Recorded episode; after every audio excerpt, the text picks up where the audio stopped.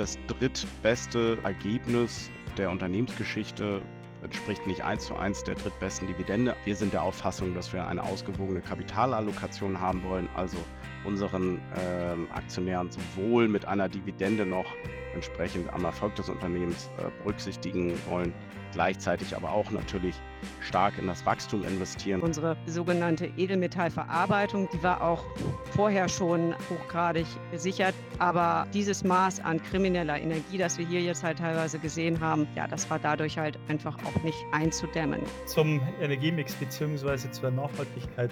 Wie werden Sie denn das ähm, handhaben, mit, äh, wenn man jetzt auf Sonne, auf Wind etc. setzt? Äh, was wird denn komplementär dazu eingesetzt? Also wenn mal die Sonne nicht scheint, der Wind nicht weht.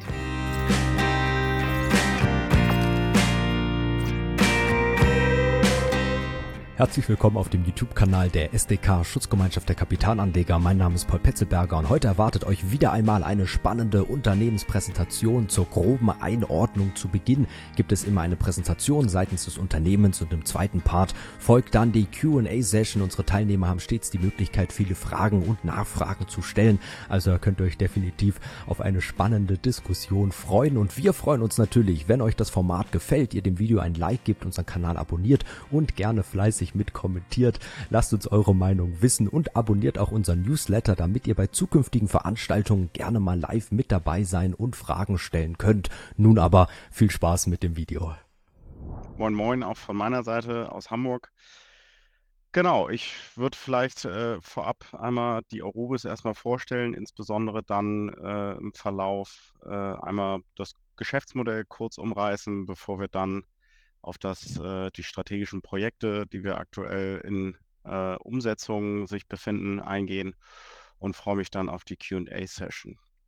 Ähm, Aurubis in Kürze. Wir haben äh, 157 Jahre Tradition in der metallurgischen Verarbeitung, ähm, sind mittlerweile ein sehr großer Player in Europa und wachsen aktuell noch äh, in Richtung des nordamerikanischen Marktes mit einer weiteren Recycling-Hütte, also einer Recycling-Verarbeitungsanlage oder besser gesagt einer Schmelzanlage.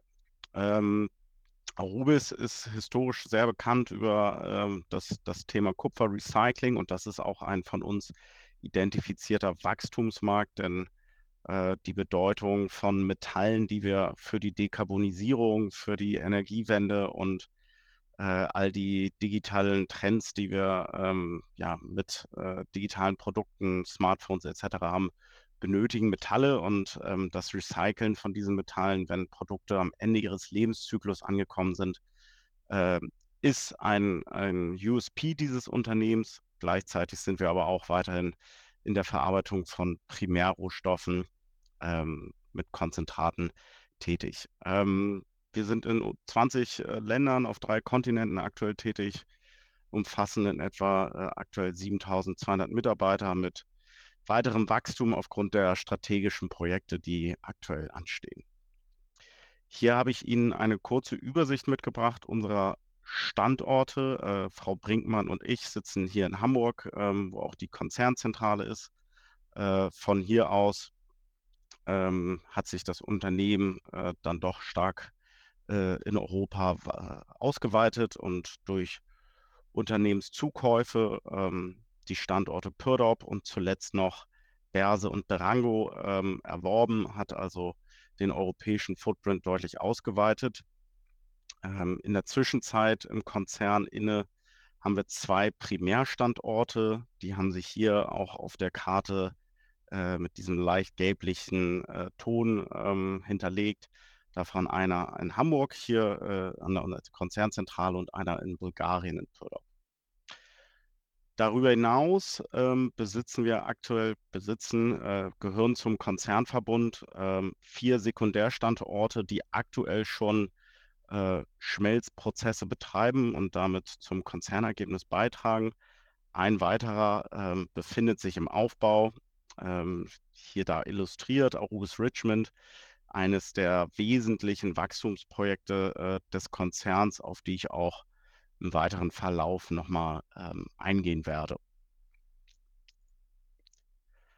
Hier äh, an dem Slide werden wir mal ein paar Minuten verbringen, um äh, vielleicht den kurzen Abriss zu machen, ähm, was Arubis alles macht und womit wir als Konzern unser Geld verdienen.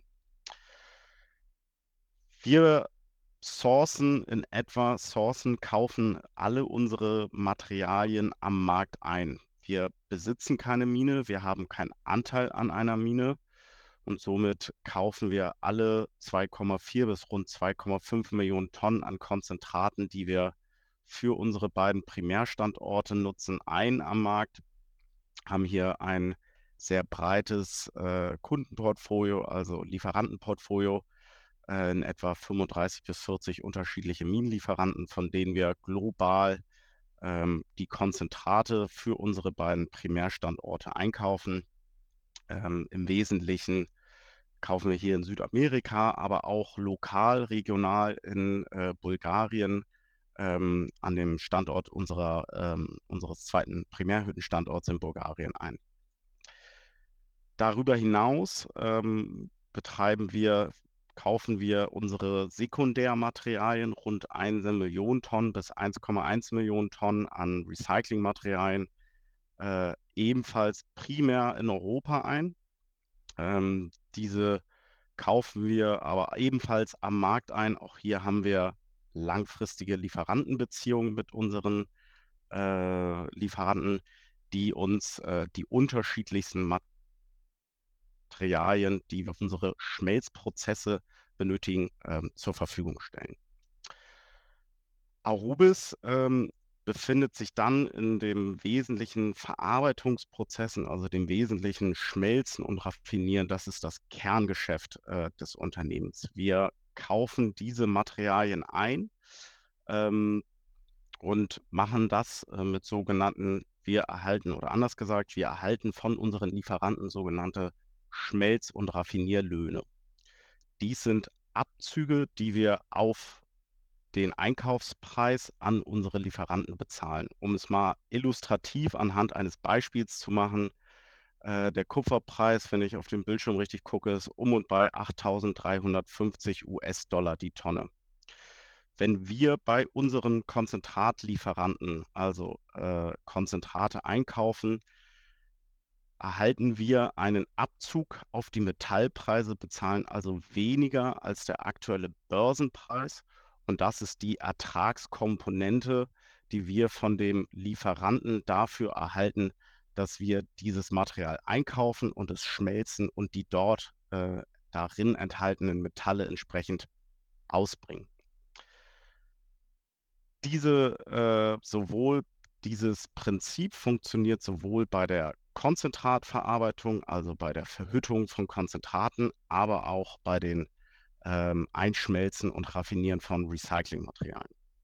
Dort ist es auch ein Raffinierlohn, also ebenfalls ein Abzug auf, den, äh, auf die Metallpreise, die wir entsprechend beim Einkaufen dieser Materialien ähm, erhalten, um daraus unsere Erträge in dem Verarbeitungsprozess zu generieren. Wenn wir uns den Wertschöpfungskreislauf dann weiter angucken, ähm, produzieren wir als erstes vermarktbares Produkt in unseren Produktionsprozessen äh, Kupferkathoden, also ein standardisiertes vermarktbares Produkt. Ähm, eine Kupferkathode ist ein, äh, ein etwa 60 Kilogramm schweres Standardblech, hat eine hoch, hohe Qualität und somit äh, einen gleichen vermarktbaren Standard. Diese Kupferkathoden, von denen wir rund 1,1 Millionen Tonnen produzieren und erzeugen, verarbeiten wir an unseren weiteren Verarbeitungsstandorten noch weiter in unterschiedliche Kupferprodukte. Äh, als wesentlicher ähm, Treiber hier zu benennen der Gießwalzdraht, also von den rund 1,1 Millionen Tonnen an Kupferkathoden verarbeiten wir rund im letzten Geschäftsjahr 880.000 Tonnen zu Gießwalzdraht, weitere rund 140, 150.000 Tonnen zu Strangungsformaten und ebenfalls in dem äh, Volumen befinden sich letztes Jahr die Flachwalzprodukte. Neben den rein Kupferprodukten bringen wir allerdings auch noch viele weitere Metalle aus. Ähm, die sind äh, in den Einsatzmaterialien, die wir in unseren Schmelzbetrieben äh, entsprechend einbringen, also in den Konzentraten, aber auch in den Recyclingmaterialien enthalten. Und durch unsere metallurgischen Kompetenzen sind wir in der Lage, diese aus gewinnbringend auszubringen.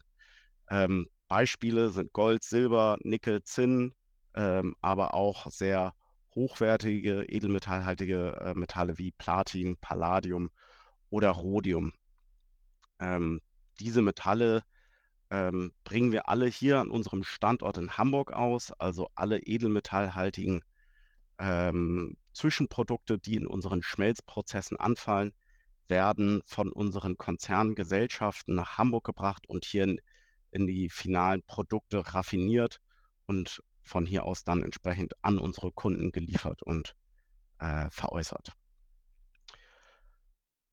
Wichtig und äh, nicht äh, zu vernachlässigen, ein, ein Nebenprodukt, was in unserer Primärverarbeitung anfällt, ähm, ist die Schwefelsäure. Ähm, das Konzentrat kommt mit äh, um und bei 30 Prozent Schwefel. Dies ist ähm, in dem Einsatzmaterial, also im Konzentrat enthalten und wird in dem äh, Schmelzprozess entsprechend dann äh, ausgebracht, ähm, umgewandelt. Ähm, beim Verbrennen der Schwefel in unserem Primärprozess wird das äh, Schwefel, das SO2 wieder aufgefangen und dann in äh, Schwefelsäure umgewandelt. Schwefelsäure ist äh, ein wesentliches äh, Produkt, ähm, dient insbesondere der chemischen und der Düngemittelindustrie als Starter-Stock für deren Prozesse. Also die größten ähm, Abnehmer dieses Kuppelprodukts ähm, kommen auch aus der chemischen und der Düngemittelindustrie. Teile der Schwefelsäure setzen wir auch äh, wiederum an ähm, die Metallindustrie ab.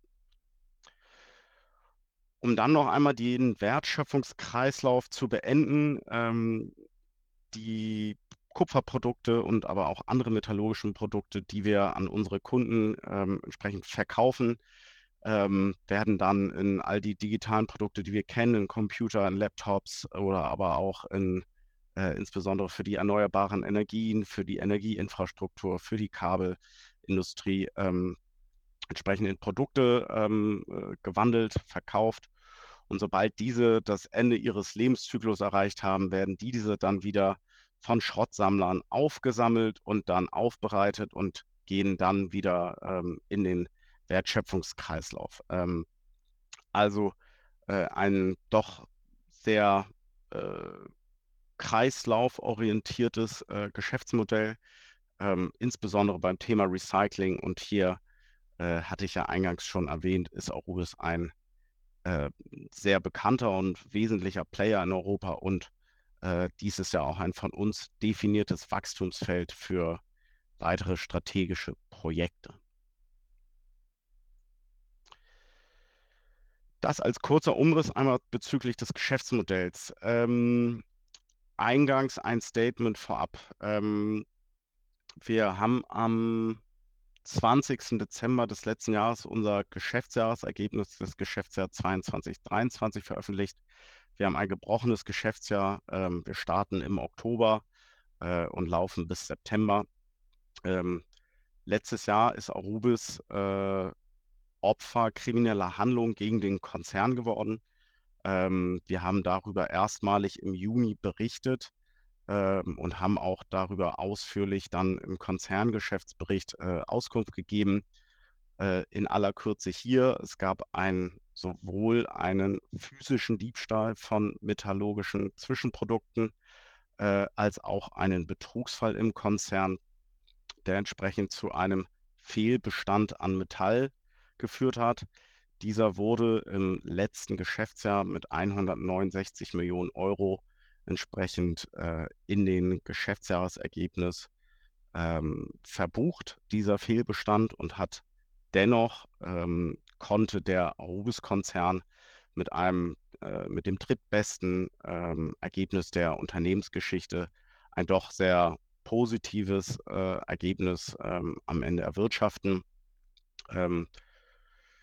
Bitte haben Sie Verständnis. Ich weiß, das wird sicherlich bei einigen Investoren äh, viel Interesse ähm, hervorbringen und äh, aufgrund der aktuell noch laufenden Ermittlungen werden wir zu diesen Fragen nur begrenzt äh, Auskunft geben können. Ähm, dennoch ähm, kann ich darauf verweisen, wir haben ausführlich im Geschäftsbericht darüber berichtet und Ähm, dementsprechend dort finden Sie auch weitere tiefgehendere Informationen zu diesem Vorfall. Nichtsdestotrotz, Arubis äh, konnte mit dem Ergebnis von 349 Millionen ein positives Ergebnis erwirtschaften. Das, wie gesagt, das drittbeste ähm, in der Unternehmensgeschichte.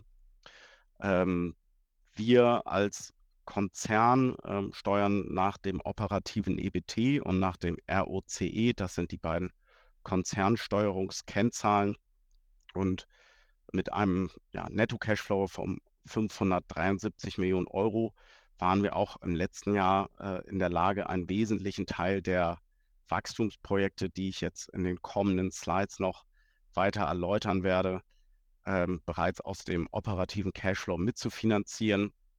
Ähm, denn wir sind momentan dabei, ähm, die Strategie, die wir vor zwei Jahren entwickelt haben, doch äh, stark voranzutreiben und äh, einige der Wachstumsprojekte werde ich im Nachgang oder im Einzelfall gleich noch äh, darauf eingehen. Hier einmal die aktuelle Prognose für das laufende Geschäftsjahr 2023/2024. Ähm, wir erwarten ein operatives EBT von 380 und zwischen 380 und 480 Millionen bei einem operativen ROCE von 10 bis 14 Prozent, ähm, aufgeteilt auf unsere beiden Segmente, in denen wir berichten. Einmal Multimetall Recycling, also ähm, dort fallen alle unsere Recycling-Standorte rein, ähm, die genannten vier Standorte, die bereits äh, aktuell äh, operieren und der im Aufbau befindliche Standort in Richmond, äh, Augusta. Ähm, mit den aktuell sehr starken Investitionen sehen Sie auch, dass der Roke dann in diesem Segment etwas niedriger ist als in den letzten zwei bis drei Geschäftsjahren. Das ist insbesondere aufgrund der starken Investitionstätigkeit, die wir dort ähm, aktuell tätigen. Das zweite Segment beinhaltet die Primärstandorte, also die ähm, beiden Hütten in Hamburg und Pürdorp und die jeweils noch Weiterverarbeitung zu den Produkten.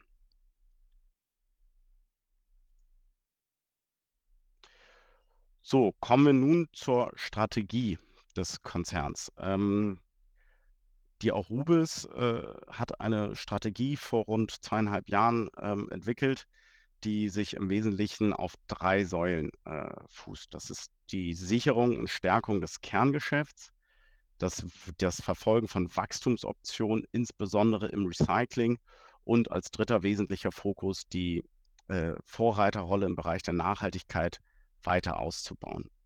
Ähm, zu all diesen drei Säulen der Strategie haben wir strategische Projekte entwickelt und definiert, die wir aktuell ähm, bereits umsetzen. Einige davon sind bereits äh, von dem Vorstand und der Aufsichtsrat und dem Aufsichtsrat genehmigt worden. Andere befinden sich noch in den jeweiligen äh, Projekt-Stage-Gate-Prozessen, äh, werden also von den unterschiedlichen Teams, die sich mit diesen Projekten befassen, ähm, vorangetrieben, bis sie den Reifegrad entwickelt haben, den es benötigt, um entsprechend eine Vorstandsgenehmigung und eine Aufsichtsratsgenehmigung zu erhalten.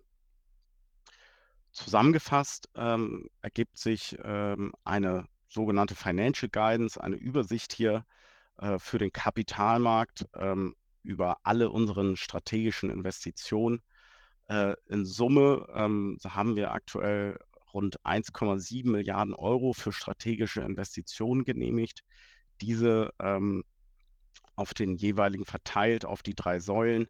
Ich habe Ihnen auch ein paar Beispiele für die jeweiligen Säulen und unsere ähm, Projekte mitgebracht.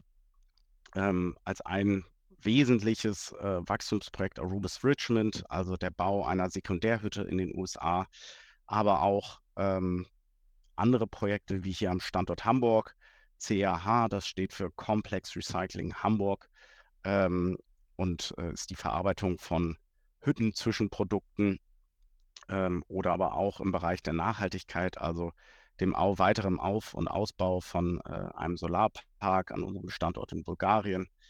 Mit all diesen Projekten erwarten wir, dass ähm, in den nächsten drei bis fünf Jahren die EBITDA-Beiträge sich auf bis zu 200 äh, 60 Millionen Euro per annum aufsummieren werden. und davon äh, im Wesentlichen äh, 170 Millionen durch Aurubis Richmond.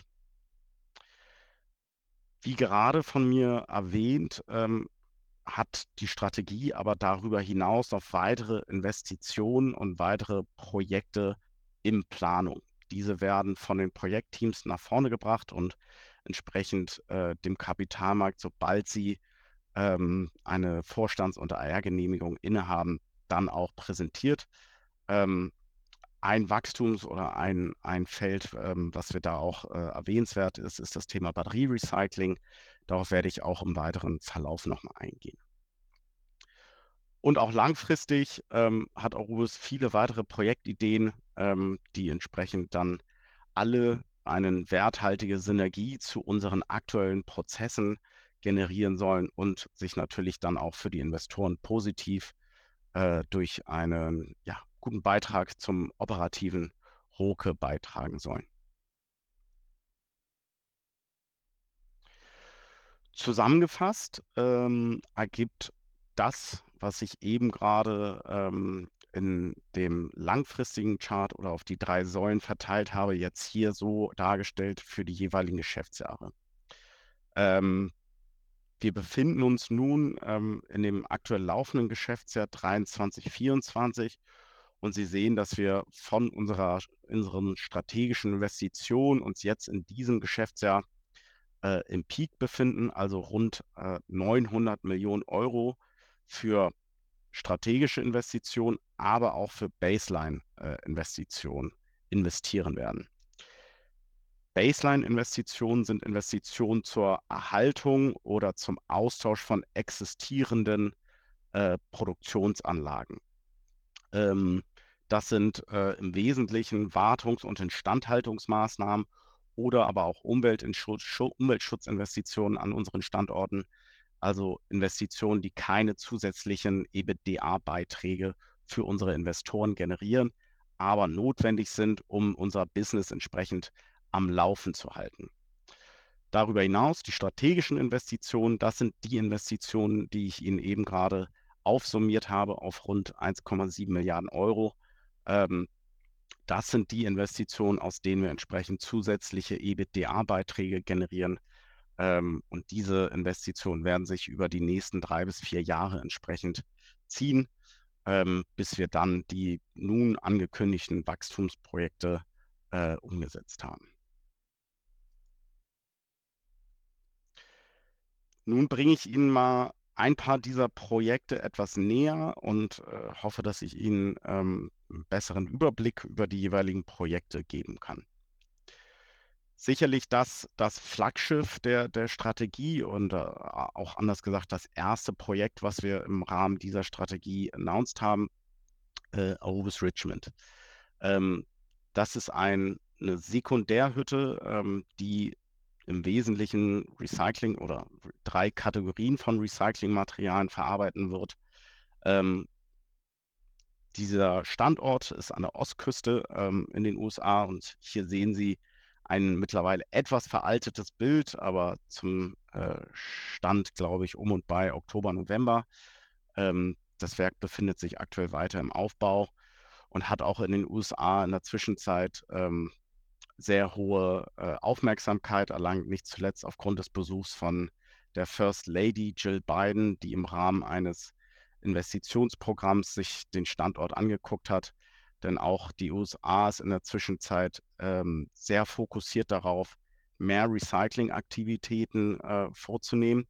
Ähm, nichtsdestotrotz, ähm, im aktuellen Stand ist äh, auch Rubis Richmond, der Standort, den wir dort aufbauen, die erste Sekundärhütte, die es in den USA geben wird. Es gibt also keine, äh, kein Schmelzbetrieb ähm, in den USA, der, der sich ausschließlich mit der Verarbeitung von Recyclingmaterialien befasst. Hier sehen Sie äh, die Investitionssumme. Wir avisieren rund 740 Millionen Euro an Investitionen und erhoffen uns daraus entsprechend einen EBITDA-Beitrag von rund 170 Millionen Euro. Dieser ähm, dann entsprechend, sobald beide Module äh, voll am Laufen sind. wir haben zunächst hatten wir ähm, ein erstes Modul avisiert und sind aber sehr zeitnah dann darauf ähm, haben wir das zweite Modul auch durch eine ähm, Vorstands- und Aufsichtsratsgenehmigung ähm, bekommen und sind nun im Aufbau dieser beiden Module mit jeweils äh, vier T zwei TBRCs pro Modul, also in Summe vier TBRCs. Ähm, TBRCs sind die, die Schmelzkonverter, also Top-Blown Rotary Converter, ähm, in denen das Recyclingmaterial verarbeitet wird. Wir avisieren rund 180.000 Tonnen an Einsatzmaterial. Das sind unterschiedliche Recyclingmaterialien, also ähm, sogenannte ähm, PCBs oder ähm, eher auch höher kupfergradhaltige äh, Recyclingmaterialien. Und aus diesem Einsatzmaterial wollen wir rund 70.000 Tonnen Blisterkupfer erzeugen. Ähm, das ist noch ein Zwischenprodukt, was wir sowohl in den USA vermarkten können, also an äh, andere, äh, andere Kunden oder Hütten in der, äh, Primär, in der Primärkupfererzeugung oder generell in der Metallverarbeitung ähm, absetzen können oder aber auch äh, Teile an unsere europäischen Standorte ähm, zur weiteren Verarbeitung in unseren Produktionsprozessen nutzen können.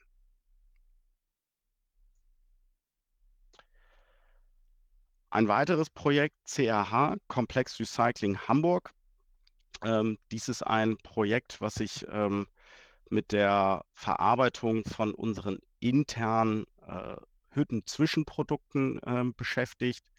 Ähm, hier wollen wir im Wesentlichen ohnehin anfallende Zwischenprodukte zukünftig in, unseren, äh, in unserer CRH-Anlage, also in einem, äh, auch in einem TBRC entsprechend einschmelzen und daraus die dort äh, darin enthaltenen Metalle rausschmelzen und entsprechend raffinieren.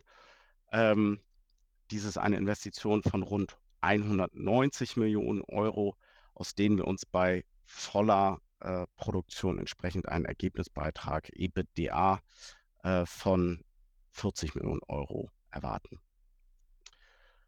Hier äh, in diesem äh, konkreten Projekt wollen wir rund 32.000 Tonnen zusätzliches externes Material einsetzen ähm, und erwarten, dass diese Produktionsanlage rund um und bei im Q4 2025 in Betrieb genommen wird. Ähm, CRH ist also ein äh, gutes Beispiel für ähm, die Nutzung von sogenannten Hütten-Zwischenprodukten, die in unseren Produktionsprozessen anfallen ähm, und erweitert die metallurgische Kompetenz des Konzerns.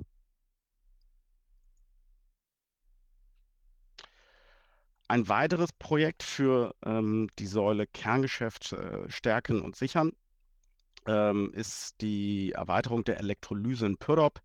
Ähm, die Elektrolyse ist ähm, der letzte Raffinationsschritt in unserer Kupferwertschöpfungskette, also dem äh, Prozessschritt von der Anode hin zu einer Kathode, ähm, also dem ersten vermarktbaren Produkt ähm, des, äh, der, der, des Kupfermarktes. Ähm, hier avisieren wir rund 120 Millionen Euro ähm, und erwarten einen EBITDA-Beitrag von rund 30 Millionen Euro. Ähm, dies ist insbesondere aufgrund der sehr starken Nachfrage von raffinierten Kupfer, also Kupferkathoden, ähm, die wir antizipieren, insbesondere in Europa, indem wir ähm, aktuell nach wie vor ein defizitärer Markt sind. Also wir können aktuell die europäische Nachfrage noch nicht mit äh, der europäischen Produktion decken. Es, äh, Europa als Kontinent muss also weiterhin Kupfer äh, importieren, um die europäische lokale Nachfrage decken zu können. Und mit diesem Investitionsprojekt, also der Erweiterung unserer Elektrolyse, erhoffen wir uns entsprechend einen Teil dieser europäischen Nachfrage ähm, decken zu können.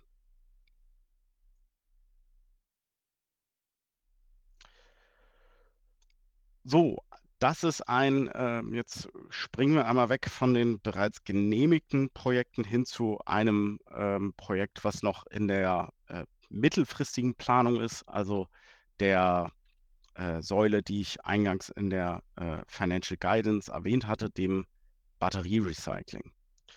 Äh, Aurubis ähm, hat in einem sehr umfänglichen Laborprozess und einer Laboranalyse ein Verfahren entwickelt, um aus der Schwarzmasse, also dem äh, Einsatzmaterial, was am Ende des Lebenszyklus einer Lithium-Ionen-Batterie übrig bleibt, nachdem man sie entsprechend ähm, entmantelt hat und geschreddert hat, verbleibt die Schwarzmasse. Also das, wenn ein E-Auto am Ende des Lebenszyklus angekommen ist und ähm, die Batterie entsprechend ähm, verarbeitet und verwertet wird.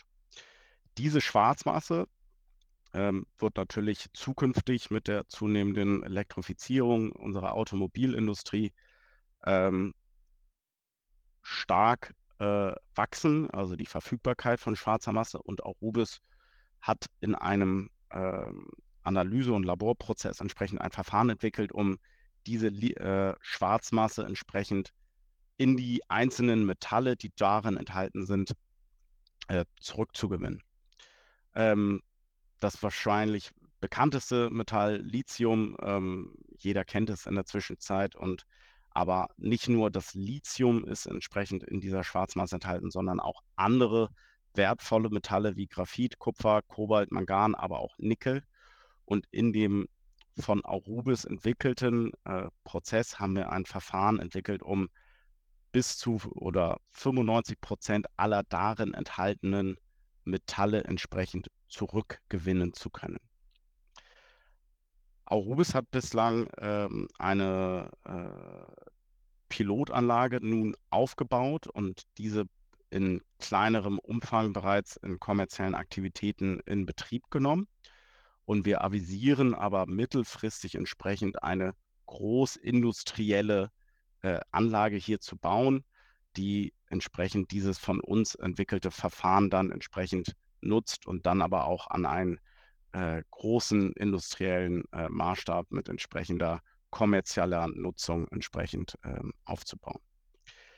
Dies ist ein nicht genehmigtes Projekt, aber ein Wachstumsfeld, was wir auch als Konzern weiterhin verfolgen werden und ähm, entsprechend verfolgen wollen. Vielleicht als ein letztes Projekt zur Säule Kerngeschäft stärken und sichern, was ich ähm, noch mitgebracht habe, ähm, bevor wir in die QA-Session gehen, äh, ist der Bau einer neuen Edelmetallverarbeitung am Standort hier in Hamburg. Ähm, dies ist ein Projekt, was wir zur Q4-Veröffentlichung erstmals dem Kapitalmarkt vorgestellt haben. Ähm, dies ist eine Ersatzinvestition in unsere äh, aktuell äh, laufende Anlage. Wir werden also ein neues, eine neue Anlage zur Verarbeitung aller Edelmetalle ähm, äh, bauen, aufbauen und entsprechend mit dieser Anlage ähm, dann natürlich die Sicherheitsstandards an unserem Standort hier in Hamburg wesentlich erhöhen.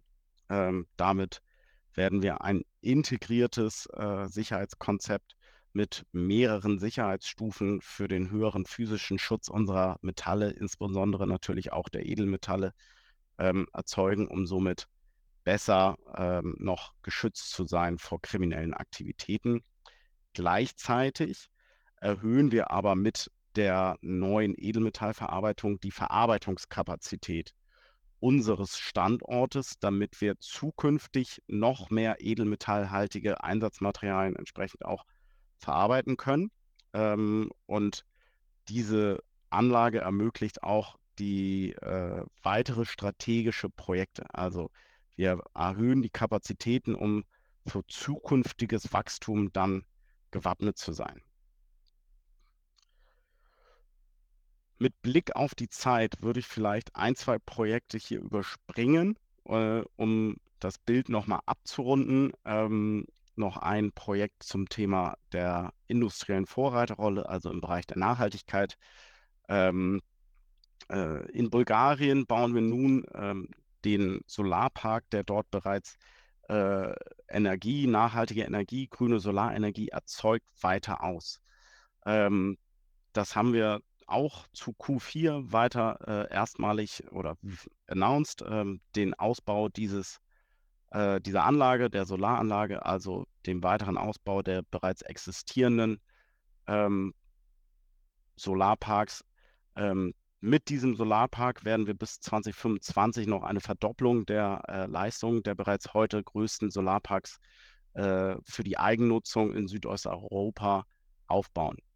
Ähm, mit 42 MW Peak eine doch sehr beachtliche Leistung und rund 55.000 MWh Jahr äh, Erzeugungsleistung.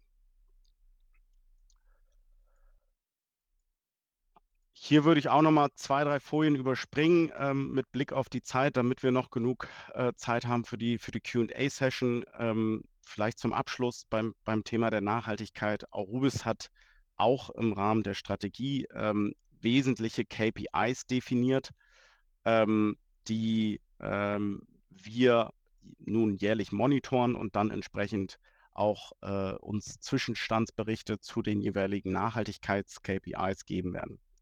Wir haben uns bis 2030 äh, ambitionierte Ziele gesetzt, insbesondere bei der CO2-Emissionsreduktion aus Scope 1 und 2 ähm, gegenüber dem Basisjahr 2018.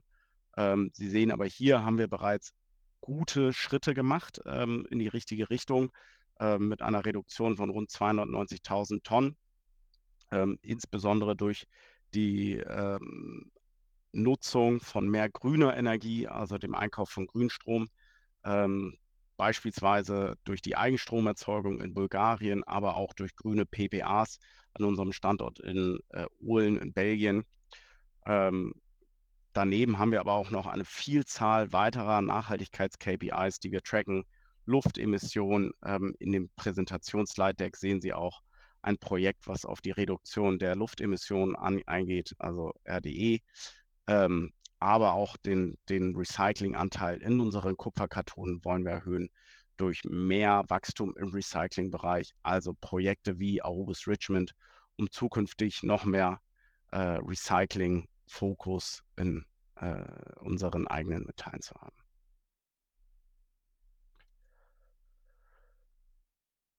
Dividende ähm, haben wir ähm, auch im Q4 announced. Äh, wir schlagen der Hauptversammlung, die am 15. Februar stattfinden wird, ähm, eine Dividende von 1,40 Euro äh, vor, um entsprechend auch unsere Aktionäre an äh, dem Erfolg des Unternehmens teilhaben zu lassen. Das entspricht einer Dividendenrendite von rund 2 Prozent. Ähm, und ja, zu guter Letzt haben wir hier nochmal die Investmentthese des Unternehmens äh, Ihnen mitgebracht. Ähm, lesen Sie sich gerne den Investment Case durch. Ähm, da sind sicherlich der Fokus äh, auf noch mehr Nachhaltigkeit, ein, ein doch sehr kreislaufwirtschaftsorientiertes Geschäftsmodell, aber eben auch Metalle, die wir für die Dekarbonisierung und die Energietrends benötigen werden. Ähm, die wesentlichen Verkaufsargumente. Aber so viel für den Augenblick, äh, Herr Bauer. Ich glaube, das ist ein guter Abschluss und dann freue ich mich auf die QA-Session. Super, Herr van Oertzen. Unter 40 Minuten geblieben. Alles gut. Ähm, ja, ähm, vielen Dank für den sehr interessanten Vortrag. Äh, wir haben auch schon eine ganze, ganze Menge an Fragen äh, bekommen. Äh, ich denke, äh, wir werden wahrscheinlich das Zeitlimit, wir haben uns immer so 20 Uhr Tagesschau äh, gesetzt, werden wir wahrscheinlich benötigen, äh, wenn ich mir die Anzahl der Fragen alleine ansehe, die jetzt schon eingegangen sind. Ja, ich würde sagen, fangen wir mal mit den Komplex-Hauptversammlungen vielleicht gleich an. Sie haben vorher ja zur Dividende noch ein bisschen was gesagt. Ähm, die erste Frage ähm, oder eine Frage, die reinkam, ähm, betrifft die Hauptversammlung. Ähm, die, ja, erst, äh, das, den ersten Punkt, äh, der von Interesse ist, warum findet denn die AV am 15.02. nur virtuell statt? Ähm, was sind die Gründe hierfür? Und äh, weiß man denn schon, was 2025 äh, der Fall sein wird? Wird die wieder virtuell oder virtuell oder äh, wieder in der Edeloptics äh, Arena in Hamburg äh, stattfinden? Ja, also wir stehen natürlich zu diesem Thema mit unseren Aktionären und Investoren auch im direkten Dialog immer und fragen auch immer ab, was so auch gewünscht ist. Und Ähm, wir haben ja auch sehr gute Erfahrungen mit der virtuellen Hauptversammlung im, ähm, in den Corona-Zeiten gemacht und ähm, dementsprechend ähm, ja, ist ähm, jetzt halt dann auch entsprechend der Ermächtigung, die wir halt auch von der, von der Hauptversammlung bekommen haben, dieses Jahr die Entscheidung vom, vom Vorstand und vom, ja, vom, vor, vorrangig vom Vorstand ähm, getroffen worden und natürlich auch vom Aufsichtsrat mitgetragen worden. Also es wurde zusammen entschieden, halt dieses Jahr eine virtuelle ähm, Hauptversammlung stattfinden zu lassen. Wie das nächstes Jahr aussehen wird, das ist bisher jetzt noch nicht entschieden, aber ähm, da können wir jetzt halt einfach noch keine Aussage zu treffen. Ähm, aktuell ist das jetzt der Stand der Dinge. Ähm, wenn ich mir das richtig äh, gemerkt habe zum Thema Dividende, ähm, die soll ja auch auf der Hauptversammlung äh, beschlossen werden. Da haben sie im Vorjahr, glaube ich, 1,80 gezahlt, ähm, nachdem sie viermal in Folge die Dividende gesteigert haben. Jetzt geht es wieder einen äh, Schnaps runter. Ähm, warum? Was ist der Grund für, oder an was bemisst sich die Dividende und warum hat man denn, äh, immerhin war es, glaube ich, das beste Ergebnis der Unternehmensgeschichte, das man noch erzielt hat, warum hat man dann nicht auch die drittbeste Dividende in der Geschichte äh, quasi ausgezahlt? Kam die Frage da ein. Also wir hatten in der Historie eine, eine Dividendenpolitik, die in etwa 25 Prozent des Konzernergebnisses auszahlt. Aufgrund ähm, der ja doch starken Wachstumsstrategie, ähm, die der Konzern aktuell verfolgt, haben wir natürlich gewisse Finanzierungsbedürfnisse, die wir dann entsprechend auch äh, berücksichtigen bei der, ähm, ja, bei der Ermittlung äh, oder der, de, dem Dividendenvorschlag.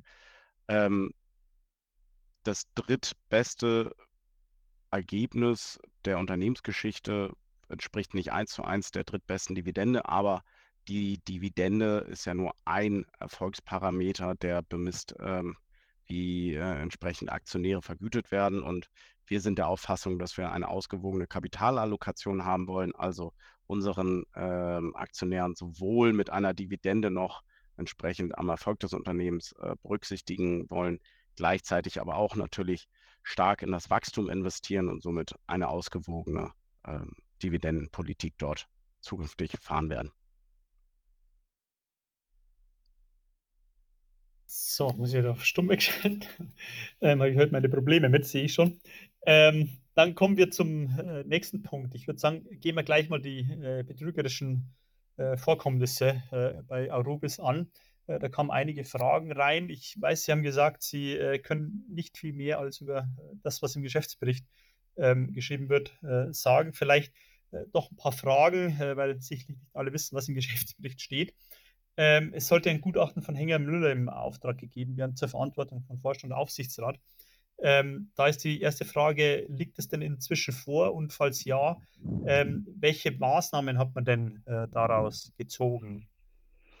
Ja, hierzu haben wir ja auch ganz klar kommuniziert, ähm, wie da die Guideline jetzt auch ist. Ähm, in den nächsten Wochen, sage ich mal, also ähm, das Gutachten ähm, wird entsprechend jetzt ähm, Mitte, also dieser Tage halt tatsächlich auch erwartet, ähm, geht dann halt an den entsprechenden Aufsichtsrat und da wird es dann entsprechend Prüfungen geben von Seiten des Aufsichtsrats und, und dann haben wir ähm, da auch ähm, mitgeteilt, dass wir zum Ende des Monats beziehungsweise Anfang Februar hierzu auch entsprechend eine Kommunikation machen werden, wie eine Entscheidung ausgefallen ist. Wir haben diese Meldung ja auch ähm, sehr offen ge ähm, gestaltet. Also ähm, ob und inwieweit ähm, hier Personalentscheidungen getroffen werden von Aufsichtsrat, ist halt hier auch ähm, ja, offen gelassen worden. Okay. Gut, ähm, und welche Konsequenzen hat denn das für den Standort Hamburg und insgesamt? Also ähm, es war ja von, von äh, der Höhe des Betrugs her doch eine relevante Größenordnung. Ähm, was haben Sie denn jetzt wie Maßnahmen äh, getroffen in Hamburg und auch an anderen Standorten, um weitere Betrugs- und Diebstahlfälle verhindern zu können? Ja, wir sehen das ja hier, dass, das, ähm, dass wir hier mit hohen, einem hohen Maß an krimineller Energie ähm, konfrontiert worden sind. Ähm, und es gab ja eben entsprechende ähm, Aktivitäten oder Handlungen im Bereich ähm, der edelmetallhaltigen Zwischenprodukte ähm, und der, ähm, im Bereich des Recyclingmaterials, in der Beprobung. Das sind ja unterschiedliche Sachverhalte. Wir haben jetzt erstmal eine als Schutzmaßnahmen ähm, ein umfangreiches Maßnahmenpaket auch gestartet. Ähm, das umfasst mehr als 150 Maßnahmen, um da einige mal zu nennen. Also insbesondere im Edelmetallverarbeitenden Bereich ähm, sind wir da natürlich unterwegs. Unsere ähm, sogenannte Edelmetallverarbeitung, die Edelhütte, die war auch vorher schon ähm, hochgradig gesichert. Also wir reden hier über Industriestandards, die halt auch ähm, eben entsprechend bei uns umgesetzt worden sind. Aber ähm, gegen dieses oder dieses Maß an krimineller Energie, das wir hier jetzt halt teilweise gesehen haben, ähm, ja, das war dadurch halt einfach auch nicht ähm, einzudämmen. Und dementsprechend haben wir jetzt halt eben ähm, auch entsprechende Sofortmaßnahmen gestartet, ähm, um einige Beispiele zu nennen. Das sind natürlich ähm, erhöhte Video Videoüberwachungsmaßnahmen, ähm, verbesserte Zugangs- ähm, und Schließberechtigungen, ähm, sodass dann halt tatsächlich auch in bestimmten Bereichen halt auch die Sicherheit gesteigert werden konnte und auch getrennte Schließkreise bestehen. Also wir gehen davon aus, dass ähm, durch diese signifikante Erhöhung des Sicherheitsniveaus, dass wir, die wir jetzt halt durch diese Maßnahmen schon ähm, ja, ähm, umgesetzt haben, genau, ähm, dass wir ähm, einen ähnlichen Fall ähm, in der Größenordnung, wie wir ihn jetzt gesehen haben, eigentlich in Zukunft ausschließen können. Okay.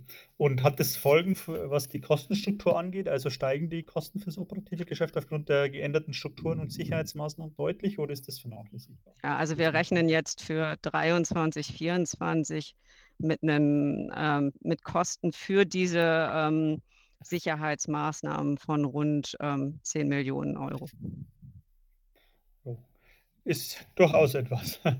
ähm, gut. Ähm, dann äh, nächster Punkt.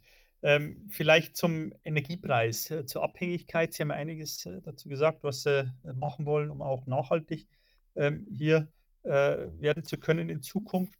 Ähm, können Sie vielleicht noch kurz mal äh, darauf eingehen, wie denn der ähm, Energiepreis, der Energiepreis, wie der Energiemix bei Arubis insgesamt im Konzern ist? Also ähm, woher beziehen Sie aktuell die Energie? Ist es Gas, Kohle oder ist, wie viel ist äh, Erneuerbare schon der Anteil etc.?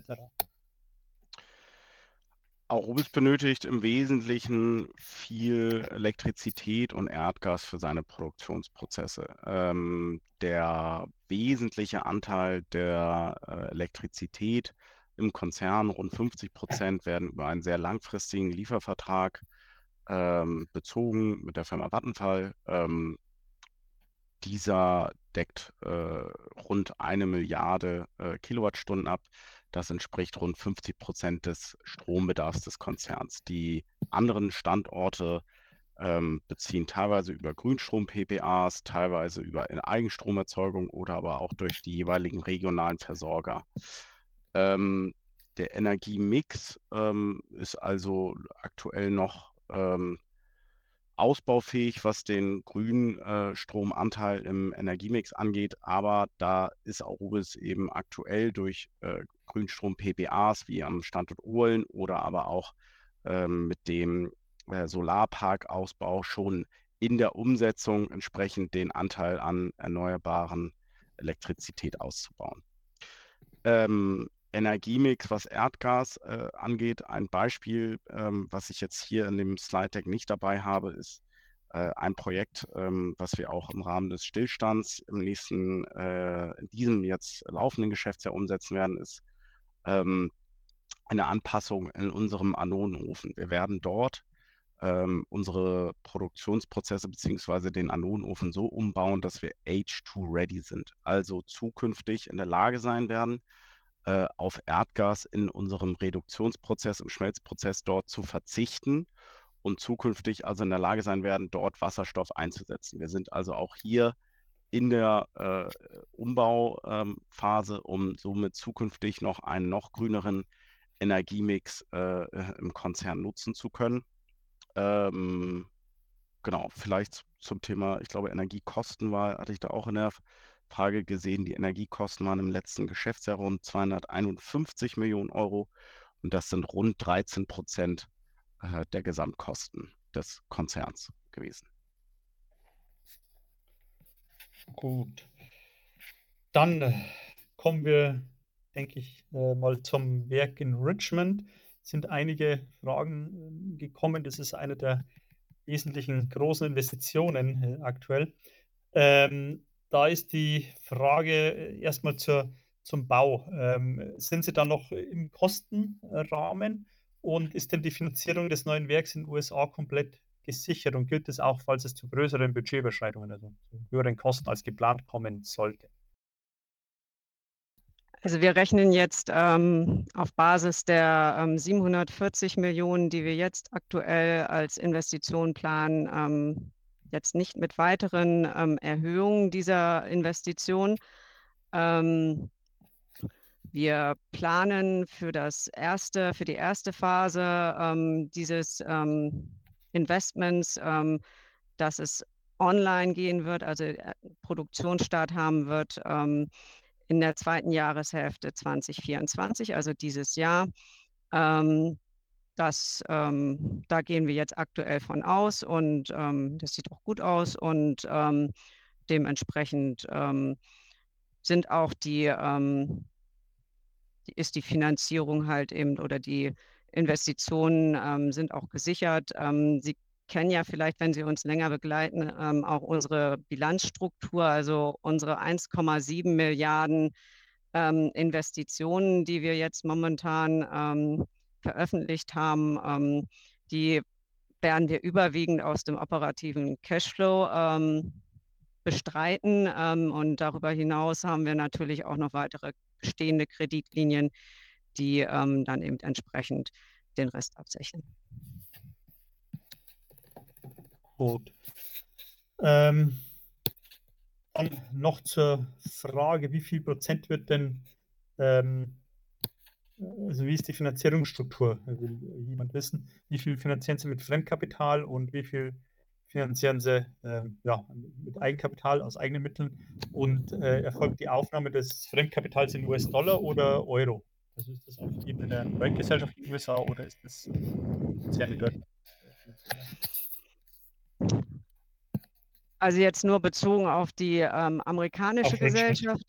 Okay. Genau. Also, ich glaube, es kommt ähm, aufs Währungsrisiko, will der Herr, glaube ich, aus. Also äh, wenn Sie jetzt da enorm viel Fremdkapital aufnehmen, das sind äh, US-Dollar finanziertes. Ähm, äh, ja, also wie gesagt, wir haben eine sehr starke Bilanz. Ne? Wir haben ähm, 56 Prozent Eigenkapital, wir haben kaum Verschuldung gehabt. Ähm, also ähm, das ist mit ähm, Fremdfinanzierung ist das ähm, eher gering. Also da ist das operative.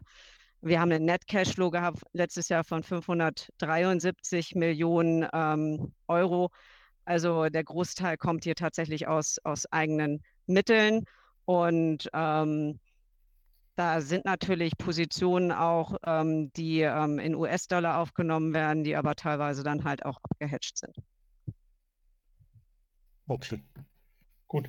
Dann USA. Ähm, bleiben wir dabei. Äh, werden in den Richmond ausschließlich Recyclingmaterialien aus den USA verarbeitet oder äh, äh, werden sie da auch aus äh, Europa äh, Materialien? Ja. Also das sind ähm, ausschließlich Recyclingmaterialien aus den USA. Wir sprechen hier ja von 180.000 Tonnen Inputmaterialien ähm, bei einem Markt von knapp 6 Millionen Tonnen ähm, Recyclingmaterial. Also das ist ein ähm, kleiner Anteil des bestehenden Marktes, der da tatsächlich ähm, zur Verfügung steht. Deswegen haben wir ja auch schon ähm, darüber gesprochen, dass wir uns auch vorstellen können, ähm, in Richmond halt äh, oder mit Aurubis Richmond auch noch in der Wertschöpfungskette weiterzugehen, ähm, weil da eben tatsächlich dieser sehr interessante Markt für uns auch vorhanden ist und ähm, auch natürlich die Nachfrage nach ähm, einem Outlet für dieses Recyclingmaterial eben vorhanden ist. Okay. Dann. Werden Sie denn oder bekommt sie in Richmond auch Gelder aus dem Inflation Reduction Act von der Regierung? Also wird das gefördert? Da sind wir jetzt gerade dabei, das zu prüfen. Und ähm, ja, das ist, wie gesagt, jetzt ongoing. Okay. Dann letzte Frage dazu. Ähm, befürchten Sie denn irgendwelche Nachteile, sollte ähm, äh, mit Herrn Trump äh, der ehemalige Präsident wieder der zukünftige Präsident werden oder äh, als ausländisches Unternehmen, sage ich mal, in den USA, oder ist das aus Ihrer Sicht äh, vernachlässigbares Risiko? Wir haben bislang ein sehr äh, auch regional vom politischen Umfeld sehr, sehr gutes Feedback erhalten. Ich glaube auch ein Herr Trump ist interessiert daran, äh, wertvolle Rohstoffe, sei es Kupfer oder auch die anderen Metalle, die wir erzeugen, im Idealfall regional zu produzieren und somit die Abhängigkeiten von anderen Ländern zu reduzieren. Also äh, unabhängig der Auswahl in den USA gehen wir davon aus, dass die USA als großer äh, Markt und als große Volkswirtschaft auch ein Interesse daran haben, eine Unabhängigkeit bei den äh, Metallen und strategischen Ressourcen zu haben. Insofern gehen wir auch äh, da davon aus, dass das ein gutes Umfeld für uns ist. Und der Markt ist, ist groß und ähm, ja. Dann äh, lassen mich kurz schauen. Was machen wir denn als nächstes? Ähm, ja, bleiben wir mal bei, oder kommen wir nach Deutschland äh, zurück. Ähm, wie sehen Sie denn das Thema Energiepreise äh, aktuell? Deutschland hat mit die höchsten in der EU, auch weltweit. Ähm, ist das äh, für den Standort Deutschland ein Nachteil? Gibt es da irgendwelche Überlegungen, was Hamburg angeht? Oder ähm, können Sie damit äh, umgehen, sage ich mal? Also man sieht es ja in den letzten äh, zwei bis drei Geschäftsjahren, ähm, hat die Arubis trotz hoher Energiekosten, trotz natürlich hoher Inflation dennoch sehr gute äh, Ergebnisse ähm, erwirtschaftet. Ähm, Im Wesentlichen äh, auf der Energieseite aufgrund langfristiger äh, Energieverträge, äh, auf der Elektrizitätsseite habe ich es schon erwähnt, ähm, der Vattenfall-Vertrag, ähm, da ich die Frage von Herrn Heine schon gesehen habe, der läuft noch bis 2038. Also äh, der Arubis-Konzern hat langfristig ähm, Besicherungsstrategien entwickelt und ähm, ist durch die äh, Preisformel in dem Vertrag auch unabhängig von der Merit Order. Ich weiß nicht, viele werden das ja in den letzten zwei Jahren gelernt haben, wie sich die Terminmarktpreise entsprechend an der Börse zusammensetzen, in Abhängigkeit des teuersten produzierenden Kraftwerks. Ähm, und davon sind wir als Arubis unabhängig durch entsprechend langfristige Besicherung und langfristige Terminmarktpreise. Äh, nichtsdestotrotz, wir als Konzern sind äh, angewiesen auf eine äh, sichere, langfristige und nachhaltige Energieversorgung. Das heißt, auch wir sind natürlich interessiert daran, an dem starken Ausbau der Erneuerbaren, aber ähm, die Energie muss weiterhin bezahlbar sein, auch für äh, den Mittelstand und auch für unsere Kunden. Also ähm, da gibt es sicherlich noch etwas zu tun, aber wir blicken für uns als Konzern da ganz positiv nach vorne. Okay, gut. Ähm, vielleicht äh, die Frage, haben Sie ja schon beantwortet, wie lange der äh, Gasliefervertrag mit Vattenfall noch läuft. Ähm, wie schaut es denn auf der Kundenseite aus? Ähm, wie, wie verkaufen Sie Ihre Produkte, also Kupfer etc.? Sind es auch langfristige Verträge mit Großhändlern oder mit großen Unternehmen oder äh, sind Sie da im Endeffekt äh, ja, äh, am Tagesgeschäft? Das heißt, äh, Ihr Kunde bestellt und morgen wird geliefert oder wie muss man sich das vorstellen? Also haben Sie da eine gewisse Preissicherheit, ähm, was das angeht oder hängen Sie da vom Tagespreis ab? Ja, also ähm, das kommt natürlich darauf an, welches Produkt Sie sich da angucken. Also ähm, unsere, unser, unser Draht, ähm, das sind ja ähm, so Themen, die gehen überall rein ähm, in die entsprechenden, ähm, alles was mit Kabel zu tun hat, etc. Also Energieversorgung. das ist natürlich relativ standardisiert. Wenn Sie sich ein Flachwalzprodukt angucken, da ist es schon sehr, ähm, ja, sehr abhängig von dem Kunden, den Sie haben. Also ähm, grundsätzlich ist es so, dass ähm, wenn Sie bei uns ein Produkt kaufen, dann ähm, bezahlen Sie bei uns natürlich im, entsprechend erstmal den, den Kupferpreis für, für den en, entsprechenden ähm, Materialwert. Das ist der LME-Preis, den Sie da bezahlen müssen. Der fließt aber bei uns durch die, durch die ähm, Bilanz einfach durch, weil der am Anfang gleich gehatcht wird. Ähm, was Sie tatsächlich dann bezahlen als Kunde ist unsere sogenannte Arubis Kupferprämie. Ähm, die ähm, ist ja stabil gehalten worden, jetzt von 23 auf 24 bei 228 ähm, US-Dollar die Tonne, nee, Euro die Tonne. Und ähm, dementsprechend ähm, gehen wir auch davon aus, dass ähm, die Nachfrage auch in 24 halt ähm, nach entsprechendem ähm, Kupferkathoden, Kupferprodukten halt eben entsprechend auch gut sein wird. Und ähm, was dann noch on top kommt, ist eben tatsächlich die sogenannte der Formataufpreis für die Umarbeitung der Kathode in den entsprechenden ähm, ja, in, den entsprech in das entsprechende Produkt. Ähm, und äh, das ist natürlich dann auch noch der entsprechende On-Top-Wert, den wir dann halt auch noch in unserer G&V verarbeiten können. Also ähm, das sind so die Themen, an denen wir da dann natürlich profitieren. Und ähm, ja, das ist dann je nachdem abhängig, welches Produkt Sie auch bekommen. Strategische Projekte haben wir eine Frage und in dem Zusammenhang auch noch, ähm, glaube ich, ähm, Fragen, die man damit äh, einf äh, äh, die das umfassen. Ähm, also allgemein ist die Frage, welches, welche strategischen Projekte sehen Sie denn noch? Weil Sie meinten ja vorher, äh, für, Feld für weitere strategische Projekte gäbe es noch. Ähm, bis in dieser, ich glaube, in dieser Zeit über 2030 was. Und äh, konkret ist die Frage, ob Sie denn auch eigene Minen oder Recyclingabgabe stellen, sich äh, vorstellen könnten.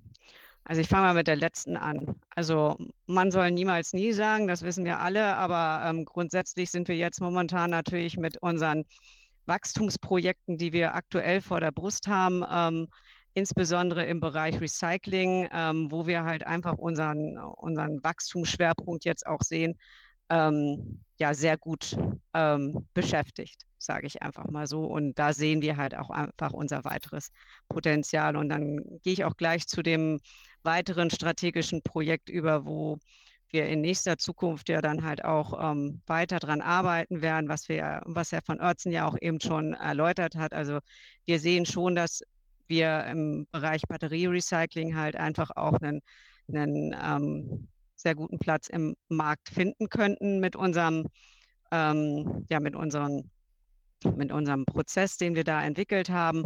Und ich habe auch noch eine weitere Frage zum, zum Batterierecycling da gesehen gehabt im Chat, ähm, wo es darum ging, ähm, wieso wir jetzt noch nicht am Markt sind mit unserem, ähm, ja, mit unserem Batterierecycling, mit unserer Anlage und uns da Zeit lassen. Wir sehen halt einfach erst zum Ende der Dekade ähm, tatsächlich auch das Aufkommen an Black Mass, an Schwarzmasse, das wir benötigen, um das Ganze halt dann einfach auch ähm, kosteneffizient gestalten zu können. Also wir, wir ähm, nehmen uns jetzt einfach die Zeit, um den Prozess sauber zu entwickeln, um halt auch einfach nochmal jetzt einen Demoplan zu installieren und ähm, dann halt rechtzeitig, wenn tatsächlich die ähm, entsprechenden Mengen an ähm, ja, Modulen, Batteriemodulen vorhanden sind im Markt, dann halt auch da zu sein.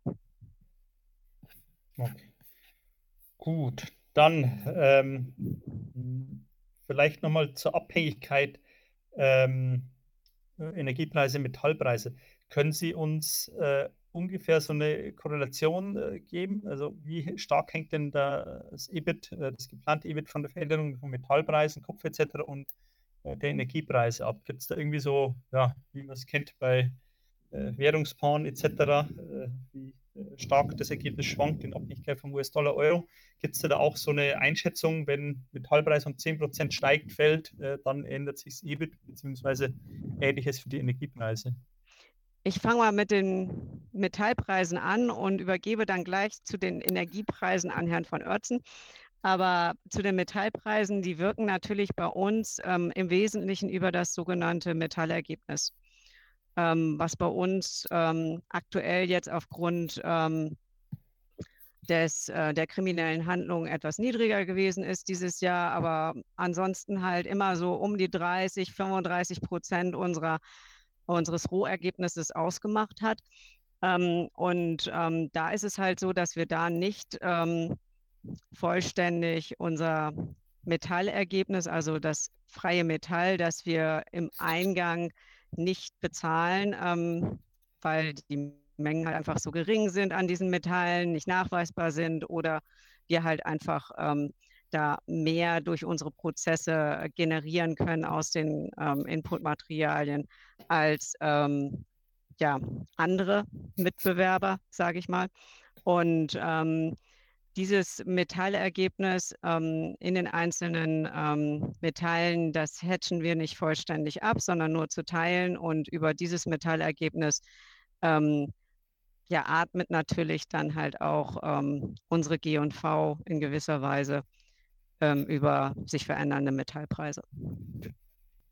Ja, bei den Energiekosten ähm, sind wir natürlich äh, darauf angewiesen, unsere eigene Kostenbasis zu besichern. Ähm, diese können wir nur in Teilen an unsere Kunden weitergeben, denn Kupfer ist eine Commodity, die, die Marktpreise ähm, spielen sich an der Börse ab. Äh, zu teilen können wir diese aber in der Zwischenzeit ähm, weitergeben an unsere Kunden, ähm, insbesondere im Produktbereich. Äh, aufgrund der Gaskrise in äh, den vergangenen zwei Geschäftsjahren wurden dort entsprechend äh, Klauseln in Verträgen ähm, eingebaut, dass wenn entsprechende Gaspreise anziehen, äh, also äh, an den Börsen entsprechend noch zugehen, ähm, dass dann entsprechend auch äh, einzelne ähm, dieser Mehrkosten auch an die Kunden weitergegeben werden. Dann noch ein paar ähm, Detailfragen äh, von einem äh, Anwesenden. Wie hoch ist denn der Umsatzanteil der Schwefelsäure insgesamt am Konzernumsatz? Ja, also wer uns kennt, der weiß, wir gucken eher nicht so auf den Umsatz, ähm, sondern eher, wir fangen eher so im, im Rohergebnis an.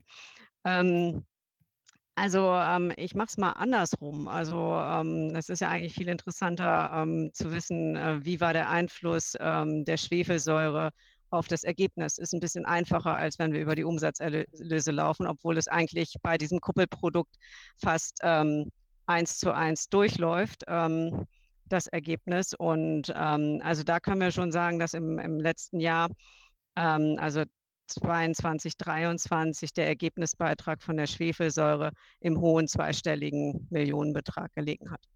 Okay, ja, das ist, glaube ich, eine erfreuliche Aussage. Dann, ähm, von wem kaufen Sie in Lateinamerika ähm, ein?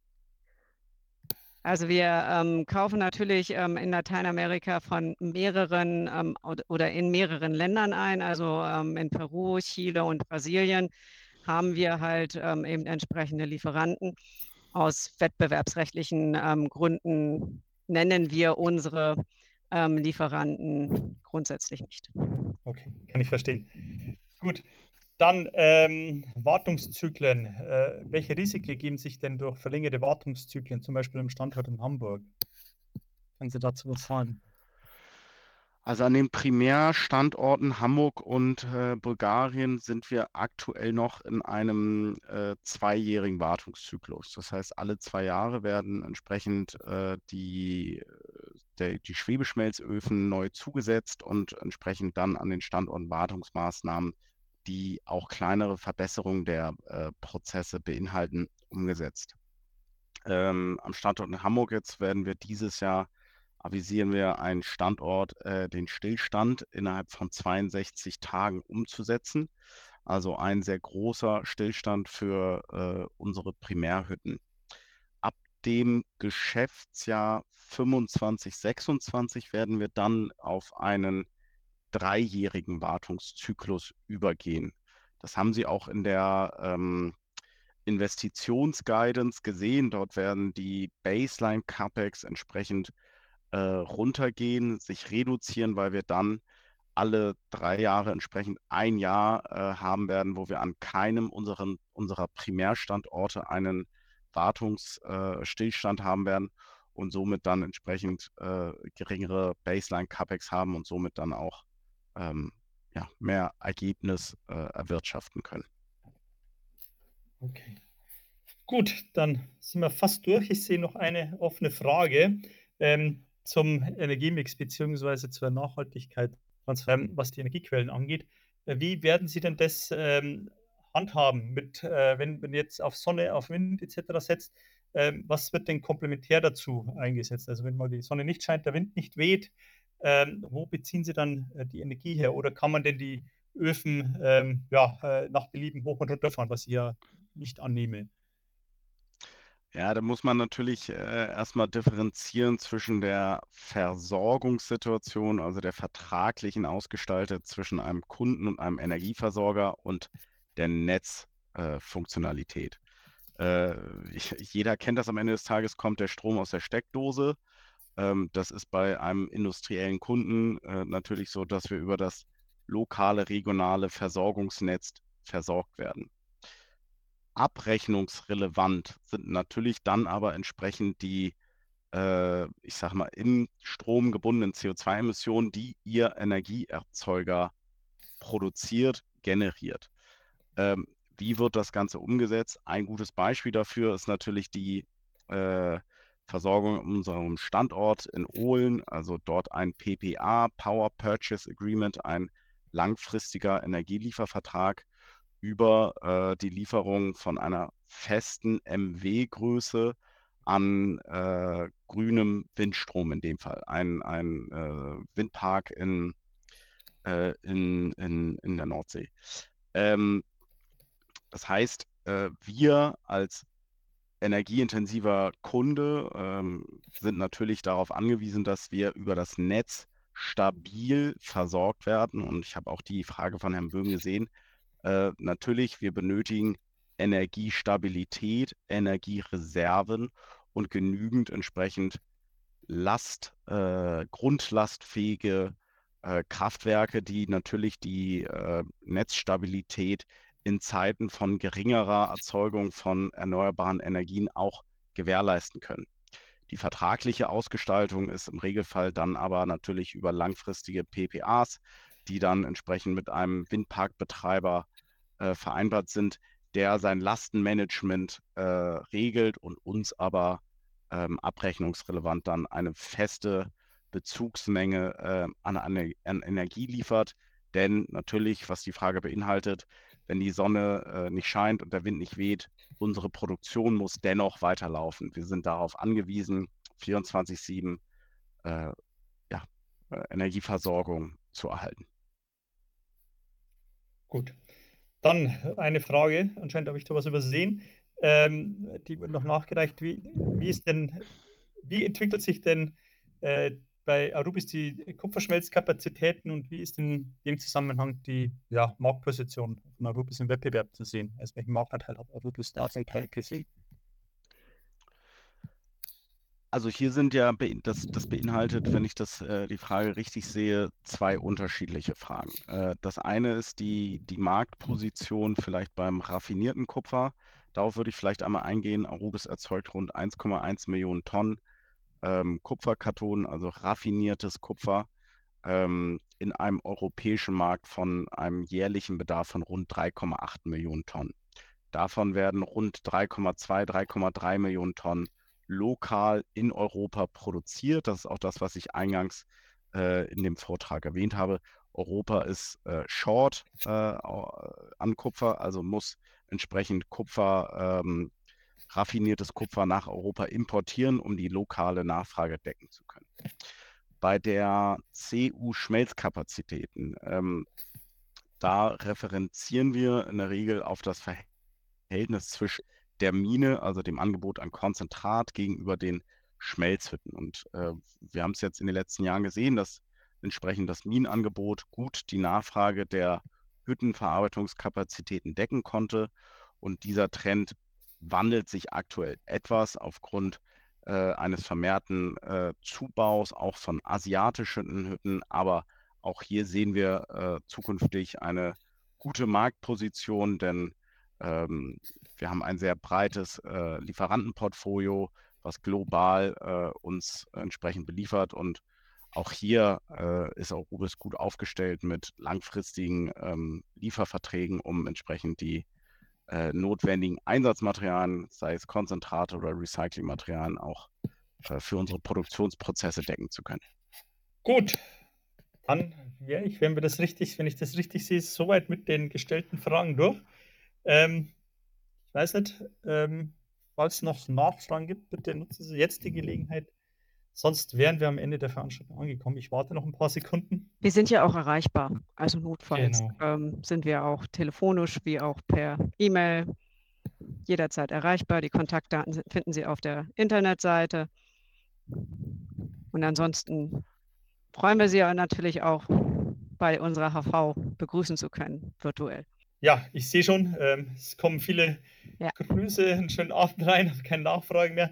Dann, bevor ich das Wort äh, an die Frau Brinkmann bzw. Herrn von Oertzen für ein kurzes Schlusswort übergebe, würde ich mich auch bei Ihnen bedanken, äh, Frau Brinkmann äh, von Oertzen, dass Sie uns ja äh, gut eineinhalb oder fast eineinhalb Stunden jetzt zur Verfügung gestanden haben. Ich denke, es war ein sehr, sehr interessanter Abend, sehr interessante äh, sehr interessantes Unternehmen mit, ja, äh, mit sehr, sehr viel ähm, Bewegung im, ich sag's mal, im Unternehmen, mit neuen Standorten, mit der Transformation etc. Da gab es viel zu berichten. Ich hoffe, Ihnen hat es, meine sehr geehrten Damen und Herren, äh, alle, allen gefallen. Der eine oder andere äh, konnte sich vielleicht für die Investition in die Aktie begeistern oder, falls er schon Aktionär ist, äh, auch vielleicht für einen Nachkauf. Und ja, wünsche Ihnen auf alle Fälle noch einen schönen Abend, eine schöne Zeit. Bleiben Sie gesund und darf dann, ich denke, Frau Brinkmann, wollen Sie die Schlussworte noch sagen dann? Dann, ja, mache ich kurz ja. auch. Ja, vielen Dank auch für die ähm, wirklich sehr interessanten Fragen, die wir hier heute Abend wieder von Ihnen bekommen haben. Wir wissen, das ähm, Geschäftsmodell ist nicht einfach und ähm, wir geben uns da redlich Mühe, auch ähm, immer ähm, weiter ähm, da Erläuterungen zuzugeben. Und aber wir merken an den Fragen, es ist schon ein sehr hohes Verständnis halt auch ähm, vorhanden und auch sehr gute, sehr detaillierte Fragen hier ähm, sind gestellt worden. Ähm, ja, wir freuen uns auf die Hauptversammlung, hoffen, dass Sie da auch dran teilnehmen können und ähm, ansonsten gerne auch jederzeit telefonisch bezieh beziehungsweise per E-Mail. Ich bedanke mich bei Ferdinand von Oertzen für den sehr gelungenen Vortrag und ähm, ja, übergebe kurz nochmal an, an Ferdinand, an dich. Ähm, dann kannst du auch nochmal Tschüss und ähm, so weiter sagen. Ja, äh, vielen Dank für die warmen Worte. Äh, ja, vielen Dank von meiner Seite äh, für das rege Interesse. Ähm, kann mich nur äh, anschließen und äh, das Angebot nochmal wiederholen. Kommen Sie gerne auf uns zu. Ähm, wir sind sehr an einem regen äh, und intensiven Austausch mit unseren Aktionären interessiert. freue mich auf viele weitere spannende Auseinandersetzungen mit Ihnen und spannenden Fragen. Danke, Herr von Oertzen, danke, Frau Brinkmann. Ich wünsche Ihnen allen einen schönen Abend und ja, würde mich freuen, wenn wir uns dann beim nächsten Anliegerforum wiedersehen. Weiter geht es dann äh, Mitte Februar. Danke äh, an alle und ja, schönen Abend noch. Wiederschauen.